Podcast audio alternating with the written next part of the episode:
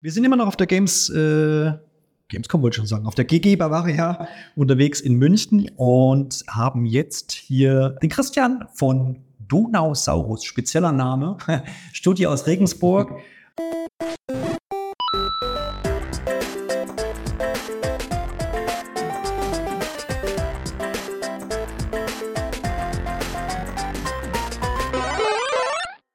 Setzt euch ja aus ganz verschiedenen Köpfen zusammen. Ich glaube, wenn ich richtig gesehen habe, seid ihr so fünf Leute, die aber alle einen unterschiedlichen beruflichen Hintergrund haben. Also ihr seid jetzt kein klassisches äh, Game Studio, wenn ich das richtig gesehen habe. Genau, also das hat sich eigentlich ähm, so ergeben. Der Pete, der auch neben mir hockt, aber nicht reden darf, ähm, der hat mich angeschrieben, weil er von mir Pixelgrafiken wollte, weil ich bin eigentlich selbstständiger Illustrator gewesen. Davor habe ich äh, Küchen montiert. Und dann hat er gesagt, er hätte Lust, ein Game zu machen, ob ich ihm da behilflich sein könnte ein paar Sprites zu machen in Pixelart. Und wir gesagt, selbstverständlich mache ich das, auch wenn ich es noch nie gemacht habe. Und dann haben wir uns bei einem Bier unterhalten und haben gesagt, ja gut, äh, bevor ich jetzt nicht hier nur deine Grafiken mache, machen wir halt gleich das Spiel zusammen. Das kommt dann günstiger. ja, und so hat sich dann relativ schnell Donosaurus ausgegründet. Dann haben wir uns auch noch gegründet, weil wir noch äh, für eine Förderung beworben hatten. Deswegen sind wir tatsächlich auch nur eine Firma, glaube ich. Und dann kamen immer mehr Leute ins Boot. Also dann der Konrad, äh, der zusätzlich zum Pete noch die Mucke macht, dann der Dave, der Netzwerkmann und die Ramona, unsere äh, zweite Autorin. Genau, jetzt seid ihr heute hier auf der Messe mit Viblo. Für welchen Entwicklungsbereich bist du jetzt speziell zuständig? Ich mache die Grafik und ähm, habe die Geschichte geschrieben, zusammen mit der Romona. Okay, alles klar.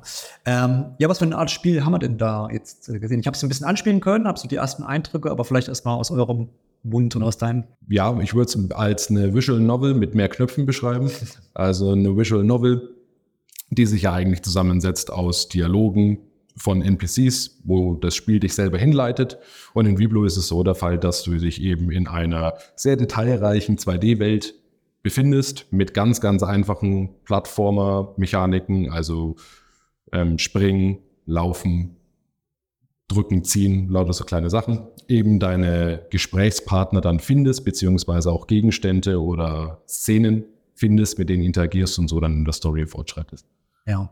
Ähm, du hast ja schon so ein paar Gameplay-Elemente genannt. In der Demo, die ich jetzt gespielt habe, war ja auch dieses Springen zum Beispiel mit drin oder so ein bisschen hochklettern ähm, teilweise.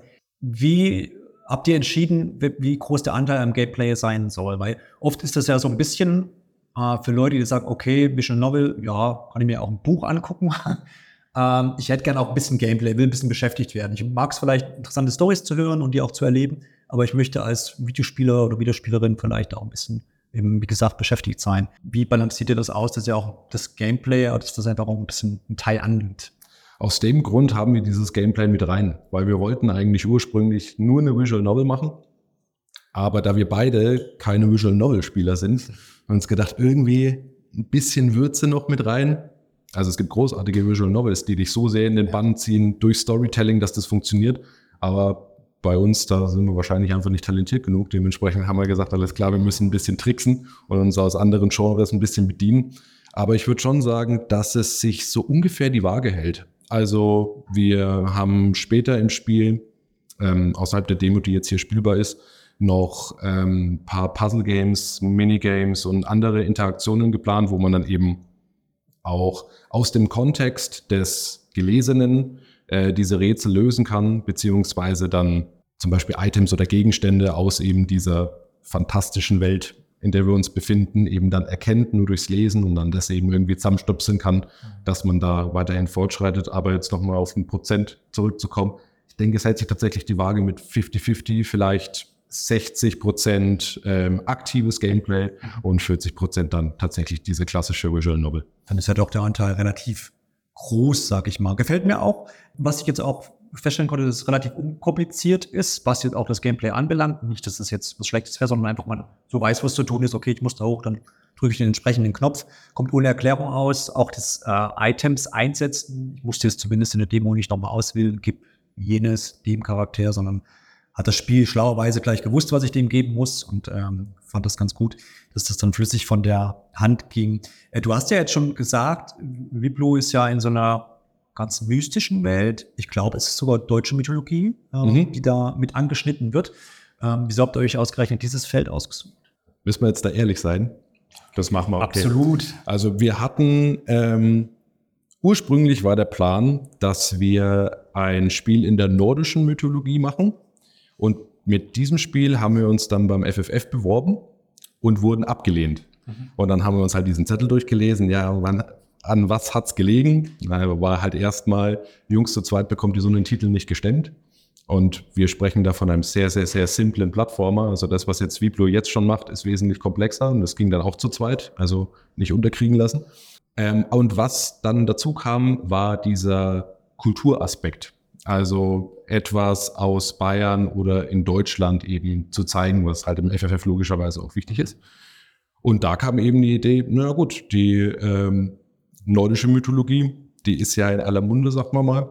Ähm, insbesondere halt mit äh, Pop, äh, Pop-Culture, also God of War, Vikings und so weiter. Ja. Da hat man viele Berührungspunkte damit gehabt.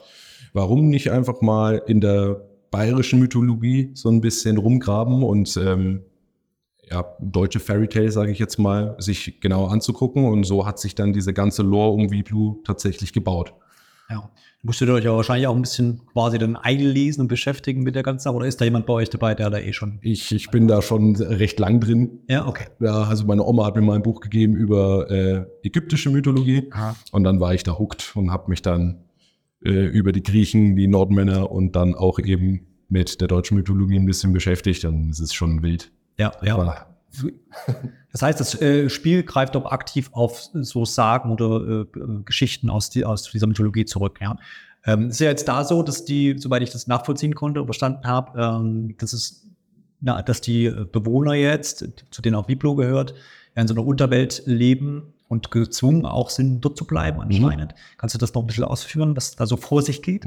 Also, um das mal in den Kontext zu rücken, Ja. wir, wir befinden uns in einem Universum, wo die Sonnenblumen die Lebensenergie spenden, also wie für uns die Sonne. Ähm, ohne Licht kann ja nichts existieren. Und die Sonnenblumen sind quasi in der Ebene, wenn man sich jetzt mal so einen Weltenbaum zum Beispiel vorstellt, in der Ebene über Wag. Wag ist die Welt, auf der wir uns bewegen, beziehungsweise die Insel, wo die Homlinger lebten. Die Homlinger waren zu Beginn immer unter der Erde, ähm, aus dem einfachen Grund, dass auf der Oberfläche der Schattenkreaturen kreuchten und fleuchten und die äh, Humlinger logischerweise dann die einzige Nahrungsquelle für diese Schatten waren. Bis eben einmal ein Sonnensamen auf Wag gefallen ist, hat sich da äh, in eine Felsspalte runtergekullert, wurde von einem Homlinger gefunden und dann könnte man das so ein bisschen so diese Erleuchtung nennen, also dieser Homlinger, das relativ primitive Wesen, hat das eben dann gefunden und hat dann mit der Energie, die ihm auf einmal zur Verfügung stand, eine Zivilisation errichten können unter der Erde und hat dann eben dabei diesen Sonnensamen eben eingepflanzt.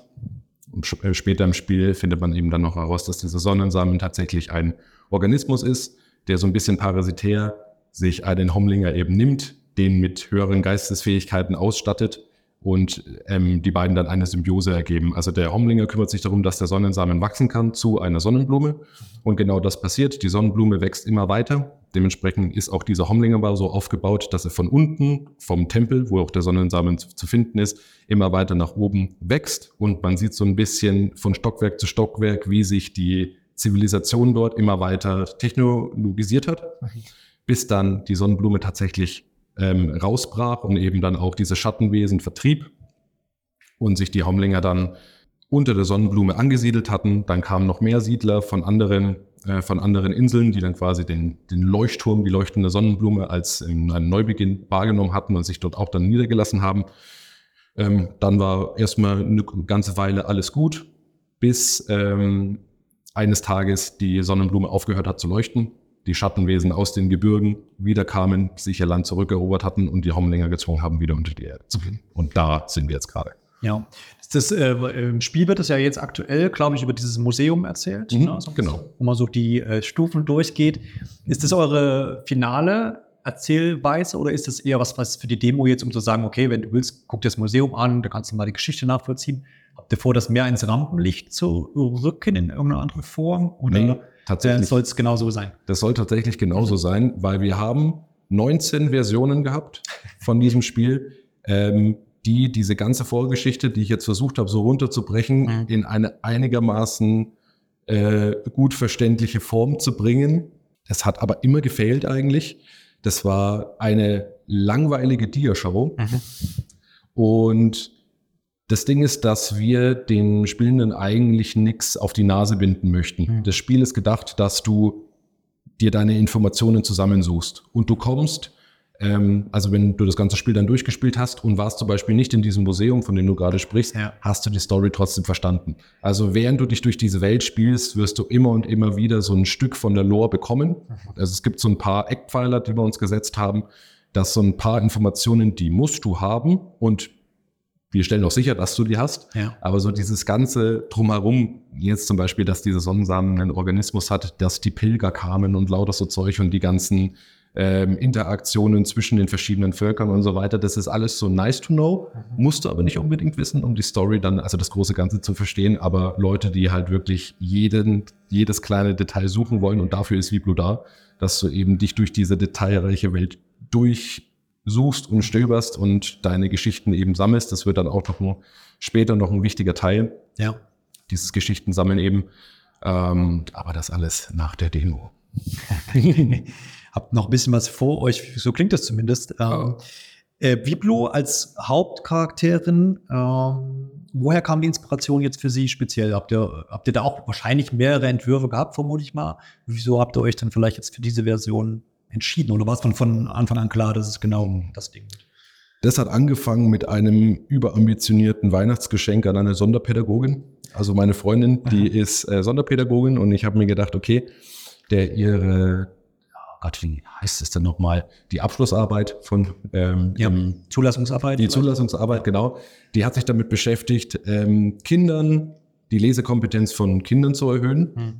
Und dann habe ich mir gedacht, ja, das kann ja nicht so schwierig sein, wenn man da einfach ein Buch schreibt, was ein bisschen auf einer Videospielmechanik aufbaut. Also du, ähm, ich habe dann ein Buch geschrieben, äh, da liest du dich dann durch und am Ende vom Kapitel ähm, kommst du eben an einen Punkt, wo du dich für ein, eine Sache entscheiden musst. Also während des Kapitels erliest du dir eben Items, ähm, es waren eigentlich nur Items und dann am Ende musst du eben entscheiden, welches du einsetzen möchtest. Und jedes Item, jedes Szenario hat dann nochmal einen Text bekommen und wenn du dich falsch entschieden hast, dann musst, hast du den Text trotzdem gelesen, hast im Endeffekt dann mehr gelesen ähm, und wenn du davor genau gelesen hast und eben verstanden hast, okay, dieses Item, dann hast du weniger gelesen, aber du hast eben Aufmerksamkeit, äh, aufmerksam gelesen. Kannst du Infos aus dem Text anwenden und genau. belohnt mit weniger Lesen, in Anführungsstrichen. Genau. Und äh, so hat es angefangen und eben die, ähm, der Charakter, der hat schon immer Viblu geheißen. Der sah ein bisschen anders aus, ähm, also wesentlich menschlicher, wie die Freundin eben. ähm, und das haben wir dann eben, ja, oh Gott, wie viele Viblus gab es denn? 35 etwa, aber alle hatten einen riesigen Dutt. Das ja. war, das war schon mal wichtig. Ähm, ja, aber prinzipiell haben wir dann quasi die, das Buch, was auf Videospielmechaniken ähm, basierte, wieder umgedreht in Videospiel. Ja, ja, interessant. Ähm, da klickt, äh, steckt ja dann schon ein bisschen persönliche Erfahrung, persönliches aus Privat natürlich auch irgendwie mit drin. Ähm, ist, die Großmutter von Viplo spielt ja auch eine Rolle. Ist das auch was, was so ein bisschen aus dem Privaten rauskommt? Ich bin auch jemand, der immer meine äh, Oma sehr geliebt hat quasi. Mhm. Ist das auch was, was bei euch eine Rolle gespielt hat? Oder ist das einfach so dieses ältesten Ding, was ja, vielleicht dann jetzt? Na, das ist schon, weil die, die Oma von der Freundin, die hat einen, einen, wichtigen, einen wichtigen Part und war die direkte Inspiration eben ja. von dieser ähm, lebensfrohen, aber halt wahnsinnig alten, ja. alten Frau. Aber ja. der geht's noch gut. Ja, es ist aber schön zu sehen, wenn, wenn, wenn sowas auch irgendwie in so einem ja, Kunstwerk, in so einem Spiel dann irgendwie auch stattfindet. Wie entstehen denn so diese ganzen Landschaften, Charaktere? Gibt es ja noch neben Biblo und der erwähnten Großmutter natürlich noch äh, viele andere. Äh, habt ihr da dediziert auch mal jemand bei euch im Team, der so diese ganzen Entwürfe dann macht, also der fürs Artdesign dann zuständig ist, oder ist das auch was Gemeinschaftliches? Das bin ich. Das bist auch. Also, das ist an sich, es ist teilweise ein wirklicher Mix. Also wenn man es wirklich gut machen möchte, beziehungsweise wenn man es vernünftig machen möchte, mhm. dann schreibt man die Ideen erstmal auf, storyboardet das Ganze, also Skizzen und so weiter und so fort. Aber der Pete und ich, wir haben so einen kleinen Hang, immer alles gleich fertig zu machen. Dementsprechend gab es auch viele ähm, Schleifen, die auch relativ zeitintensiv waren, weil es war halt dann immer alles fertig. Auch dieser Hombau, also diese diese Homlinger Unterwelt, Ja. die da spielbar war. Das ist jetzt auch die 18. Version davon. Und auch die Bewegungsmechanik, wie man da durchkam. Also alles ähm, hätte man alles ein bisschen zügiger und ein bisschen klüger machen können. Aber prinzipiell mittlerweile funktioniert so. Also ich skizziere ungefähr die Welt, wie die ungefähr aussehen mochte mit äh, Flora und Fauna. Ähm, oder auch die, die Städte, die jetzt dann im Nachhinein noch kommen und die ganzen anderen Schauplätze eben. Wag ist da relativ divers. Äh, was da eben wichtig ist und was für Interaktionen mit dieser Umwelt dann Sinn ergeben. Also zum Beispiel, wir kommen später im Spiel noch in eine große Industriestadt, die heißt Deckendorf. Dort werden Decken hergestellt, also Textil, und die wird eben be ähm, bevölkert von, ähm, von kleinen Seidenspinderraupen, die alle unter Tüchern halt stecken.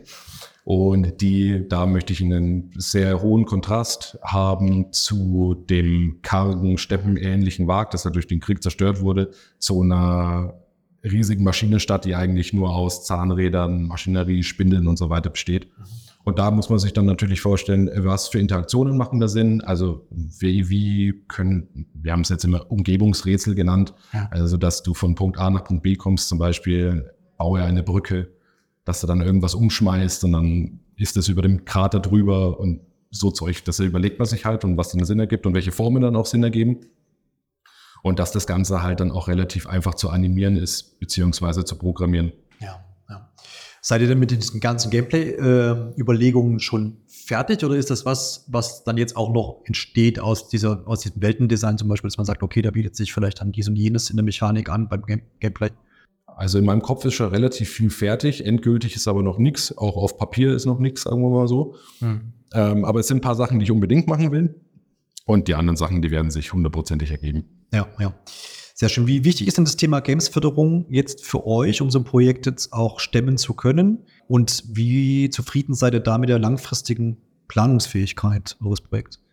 Da haben wir eine bis, äh, da sind wir, glaube ich, besonders aufgestellt, weil wir nie das Ziel hatten, uns mit dem Spiel finanzieren zu können. Das ist ein reines Leidenschaftsprojekt gewesen und jetzt ist es halt so, ähm, wir haben diese Förderung, haben wir bekommen, wieder erwarten. Das war ein nice to have. Dann haben wir uns eigentlich, ich sage das jetzt mal so flaps aus Gag, beim Deutschen Computerspielpreis für den besten Prototypen beworben. Den gewonnen. haben wir dann gewonnen. Das war auf jeden Fall ein Schockmoment und wahnsinnig dankbar dafür. Und das war ganz cool, weil das war halt jetzt fürs letzte Jahr eine coole kleine Finanzspritze. Aber was wir haben, also wir sind beide selbstständig. Also ich bin selbstständiger Illustrator und Industriedesigner. Der Pete hat einen PC-Service, repariert Computer und ähm, eben Kundendienste. Und dementsprechend sind wir nicht abhängig davon, dass VBlue ähm, so viel Kohle abwirft. Und dementsprechend sind wir auch nicht gezwungen, Unfertiges beziehungsweise Sachen abzuliefern, die uns einfach nicht taugen. Also wir haben jetzt keinen Time Crunch und so weiter und so fort. Es ist auch nicht in der Planung, dass wir uns jetzt nochmal für Förderung oder so bewerben, ähm, sondern wir ziehen jetzt den Stiefel einfach durch und dann schauen wir mal, was wir mal 2024 mal rausschmeißen. Also das- der Plan ist quasi im nächsten Jahr, das irgendwie auf den Markt zu kriegen. Ja. Ähm, wollt es aber dann auch selbstständig veröffentlichen, weiterhin. Gut. Ja, da stellt sich jetzt die Frage. Also wir sind ähm, über äh, Games Bavaria in so einem Media Publisher Programm mit drin. Und da haben sich jetzt auch ein paar angemeldet und da ähm, wird sich jetzt nächste Woche, hören wir uns da ein paar Sachen an, weil wir sind ja da eigentlich komplette Noobs. Also wir haben uns getroffen, haben gesagt, komm, wir machen ein Game und dann sind wir da so reingestolpert und jetzt hocken wir da und stellen auf einer Messe aus. Hättest du uns das mal erzählt vor ein paar Jahren? Wahrscheinlich nicht, aber es ist wunderbar. Also wir, wir, wir failen uns so nach oben, finde ich. Das ist Das heißt, wenn sie jetzt irgendwie ein Pub- Publisher um die Ecke kommt und sagt, wir würden das Spiel für euch veröffentlichen wollen und es passt auch beziehungstechnisch mit denjenigen, ähm, dann werdet ihr auch nicht abgeneigt quasi. Ich denke nicht, warum nicht? Ja, ja. Das ist doch wunderbar. Genau, da stellt sich wahrscheinlich dann auch aktuell jetzt nicht die Frage, ob ihr euch Konsolenversionen oder irgend sowas wünscht, weil das hat ja meistens dann schon, oder häufig sind Studios dabei ja dann angewiesen auf einen Publisher zum Beispiel. Wir hätten schon gern ein Nintendo Dev Kit. Also Ja. das hätten wir schon gern. Das hat sich aber bisher noch nicht ergeben. Also Ja. andere Studios sagen immer, ja, das hat, hat Nintendo uns hinterhergeworfen. ja. Uns bisher noch nicht. Vielleicht kriegt ihr ja dann das neue der Nachfolgekonsole, das wäre vielleicht auch nicht schlecht. Ja, vielleicht. Also wir, Würde haben, vielleicht ins Jahr 2025 äh, passen. Ja, dann. Wir laden jetzt ähm, zeitnah unsere Demo mal auf Steam hoch. Mhm. Haben wir eben, also lässt sich dann auch finden. Ja. Und ich denke, das ist auch dieser ausschlaggebende Punkt. Zumindest hat der Pete gemeint, dass das eben so wäre, dass wenn eben schon ein Spiel da ist und Nintendo sehen kann, alles klar, da ist Ja. was, Funktioniert und was bewerbbar ist, sagen wir es mal so. Ja. Da kann dann mal ein Dev-Kit her. Ja, das äh, klingt doch auf jeden Fall nach einem Plan. Gibt es etwas, was ihr mit Viblo irgendwie beim Spieler erreichen wollt? Also wollt ihr irgendeine große Message transportieren oder ist es dann doch eher so eine mythische Geschichte, die wir, die erzählt wird und dann ist das, steht das halt so für sich oder sind Nachwirkungen erwünscht beim, beim Spielen? Also ich glaube jetzt großartige Denkanstöße, also irgendeine politische Message oder so, die trägt Viblu jetzt nicht mit. Zwischen den Zeilen kann man sicherlich Sachen lesen, Ja. aber alles im positivsten Sinne. Das, was ich eigentlich, was mir wichtig ist äh, bei Viblu, ist, dass man so, dass wir die Spielenden tatsächlich da reinkriegen, also in diese Welt, dass man da abtauchen kann und dass sowohl das Visuelle, die Story und vor allem auch die Musik da wirklich den Spieler in den Bann ziehen und er alle, er oder sie eben alle ja, Ecken von diesem Spiel erkunden kann. Und was ich gerne hätte, tatsächlich, wäre vielleicht so eine kleine Viblu-Community, die sich dann über die Lore austauschen und so ein paar Fantheorien machen. Da hätte ich ganz, ganz großen Spaß dran. Ähm, ja, das würde ich gerne sehen. Ob sich jetzt Spielblu, äh, Spielblu ähm, wahnsinnig gut verkaufen würde oder nicht, das weiß ich nicht. Beziehungsweise ist das auf jeden Fall nicht der, der große Selling Point. Ja. Weil einfach, dass Leute das spielen und vielleicht auch das Ganze zu schätzen wissen und vielleicht auch äh, inspiriert werden, wenn halt dann die Credits durchlaufen von Viblo und dann stehen da fünf Leute. Ja, klar, das ist ja dann auch mal was, was, was oft auch ähm, ja quasi respektiert wird oder wo es Applaus für gibt, wenn kleine Teams einfach ein schönes Projekt dann ans Tageslicht bringen. Ähm, dann danke ich euch und dir vor allem und äh, dir fürs Zuhören, stille Zuhören. Magst du was sagen? Schön, dass wir da waren. Ich dank- bedanke mich, äh, wie gesagt, und dann noch viel Spaß auf der Messe. Danke dir auch.